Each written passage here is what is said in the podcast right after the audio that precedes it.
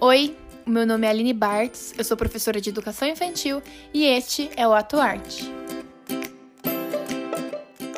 Então, gente, é, hoje a gente vai conversar sobre os materiais, né, os brinquedos que a gente oferece pra, para as crianças para os seus momentos de brincar. Então, quando a gente imagina as lojas de, de brinquedos, a gente sempre pensa naqueles corredores enormes, aquela variedade de brinquedos, que na maioria das vezes são hipercoloridos, é, sempre com uma função, então um botãozinho que a criança, para a criança clicar e, e o brinquedo falar ou cantar uma musiquinha ou é, acender luzes. Então, na maioria das vezes, esses brinquedos eles costumam ter um para quê, né? Ter um, um, um jeito certo de brincar. Então, é, eles são muito prontos, assim. São brinquedos que já vêm com uma receita pronta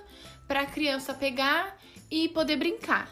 Então, pensando nesse processo de, de padronização do brincar da criança, né? Hoje a gente vai conversar sobre outros, outros tipos de materiais que a gente pode estar. Tá está oferecendo às crianças. São materiais que podem ser usados tanto dentro de casa, fora de casa, é, no ambiente escolar, e que são outros tipos de materiais que são muito ricos para o desenvolvimento das crianças. Nós chamamos esses materiais de materiais não estruturados, que são materiais que não apresentam uma fórmula, sabe? Um, um jeito de brincar ou uma brincadeira assim de aposta. São materiais que dão novas possibilidades ao brincar da criança. Eles dão um espaço para que ela possa criar, possa imaginar, possa se relacionar com aquele objeto de outras maneiras. São materiais que ajudam a construir o, o imaginário das crianças, que ampliam o repertório delas. Então, são materiais riquíssimos e que vão acarretar no desenvolvimento dessa criança. E esses materiais não estruturados, eles podem ser divididos em duas categorias, que seriam os materiais naturais e os materiais artificiais. Os naturais a gente pode usar como exemplo é, folhas de árvore, galhos, que mais? Pinhas, é, conchas, sementes, pedras, alguns pedaços de madeira também. E, e nos artificiais, a gente pode usar como exemplo os rolos de linha, é, sei lá, pedaços de tecido, caixas, potes, canos, é, alguns tubos também. É, é uma variedade mesmo de, de materiais. E aí você me pergunta, mas Aline, onde é que eu vou arrumar esse tipo de material se a gente tá de quarentena? E eu te respondo: é, existem outros materiais que a gente que a gente também pode considerar como esses materiais não estruturados, que são os materiais recicláveis. Então você pode separar alguns aí na sua casa para oferecer às crianças. Então pode ser é, latas, tampas, potes, garrafas, rolinhos de, de papel higiênico, rolinhos de. de. como é o nome? De papel toalha. Então, são outros materiais que também podem ser apresentados às crianças que, que vão lhe dar novas possibilidades e novas, no, novos repertórios né, para brincadeiras. E ao mesmo tempo, é, as crianças mudam o seu, a sua maneira de se relacionar mesmo com, com os objetos, né? Mas como convidar as crianças? Como fazer com que elas se interessem por esses materiais, né?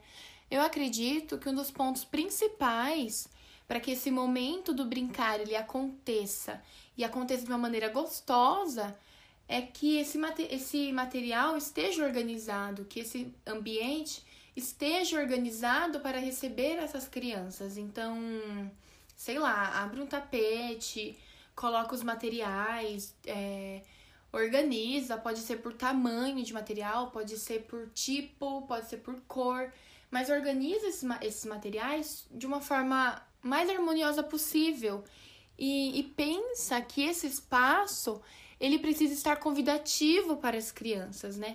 Quando a criança chega e ela dá de cara com aquele, com aquele espaço, é, ele instiga a curiosidade da criança, né? Outra dica é coletar esses materiais junto com as crianças. Então, sei lá, vamos dar uma volta no bairro.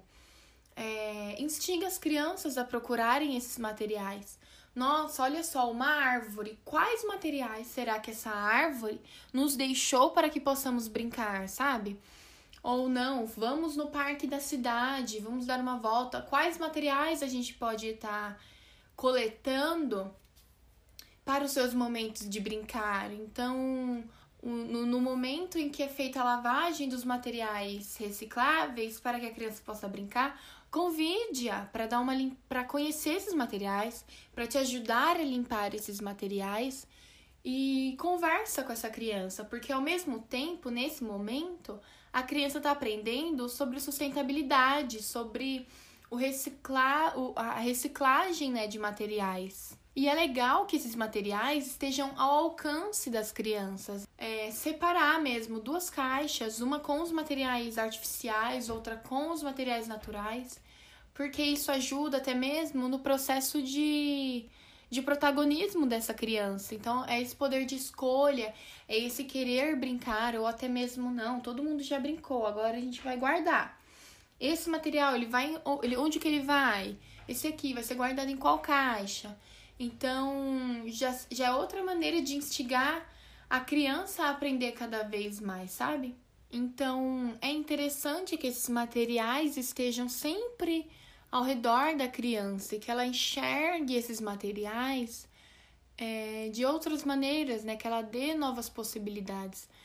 E como eu disse, são materiais que vão ampliar o repertório dessa criança, que vão construir é, o imaginário dessa criança. São materiais riquíssimos e que é ótimo tê-los é, ao nosso alcance, né? Na escola em que eu trabalho, a gente usa muito desses materiais e é uma delícia ver as crianças brincando e, e criando essas possibilidades, né? Mas eu acho que pro podcast de hoje é isso, tá bom? Eu espero que vocês tenham gostado. Obrigada a todos que ouviram até aqui.